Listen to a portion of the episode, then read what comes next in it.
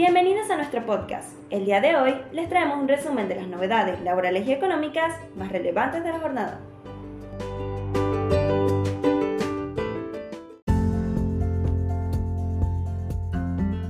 Extensión de plazo para que los exportadores concreten operaciones.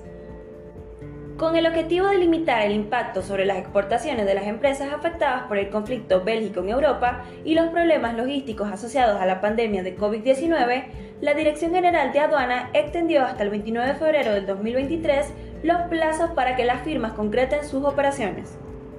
La Resolución General 5291-2022 de la Administración Federal de Ingresos Públicos AFIT prorrogó el mecanismo que permite ampliar por un lapso adicional cuando existan razones de fuerzas mayores, la rehabilitación de las solicitudes de destinación de exportación.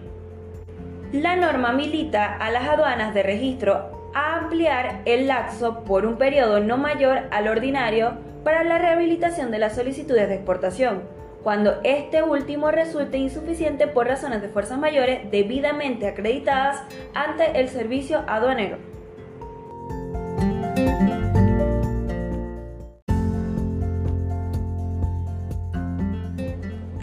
Controla todos los gastos con tarjeta de crédito.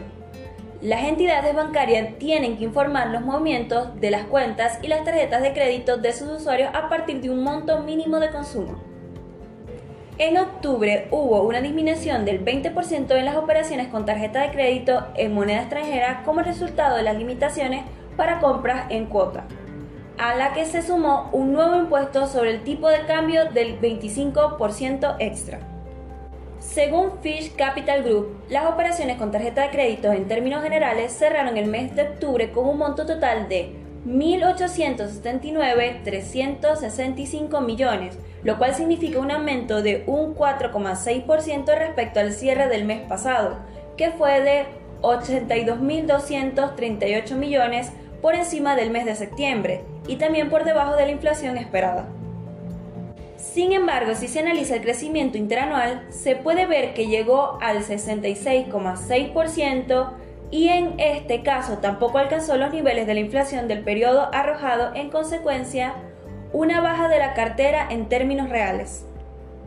En cuanto a las tarjetas de créditos en dólares, registraron una suba interanual del 69,3%, aunque con un comportamiento mensual irregular, en octubre hubo una disminución del 19,9% respecto al mes anterior.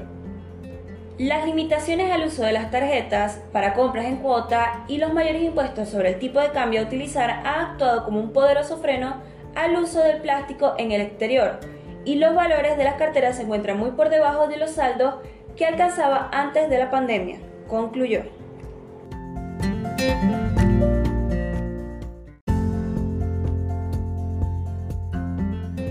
Gremio Clave cerró paritarias. Logró un aumento de sueldo del 106% más un bono de 50 mil pesos. El objetivo del gremio es recomponer el poder adquisitivo de los afiliados, mantener las fuentes de trabajo y luchar contra la precarización laboral.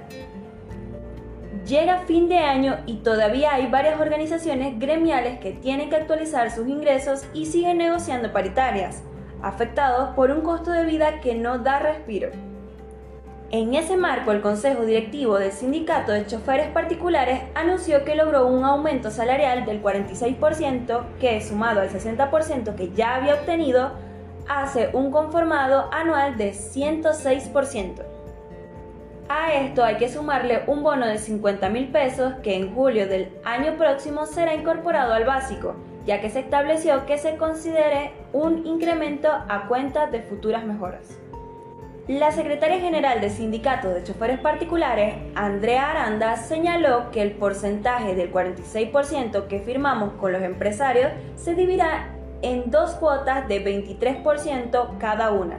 La primera se hará efectiva con los salarios que se cobran en los primeros días de enero y la segunda a partir del primero de abril. Los representantes paritarios de la organización gremial firmaron el acuerdo con los representantes de la Unión de Propietarios de Autos de Remis y Afines, con el visto bueno del Ministerio de Trabajo que homologó el convenio.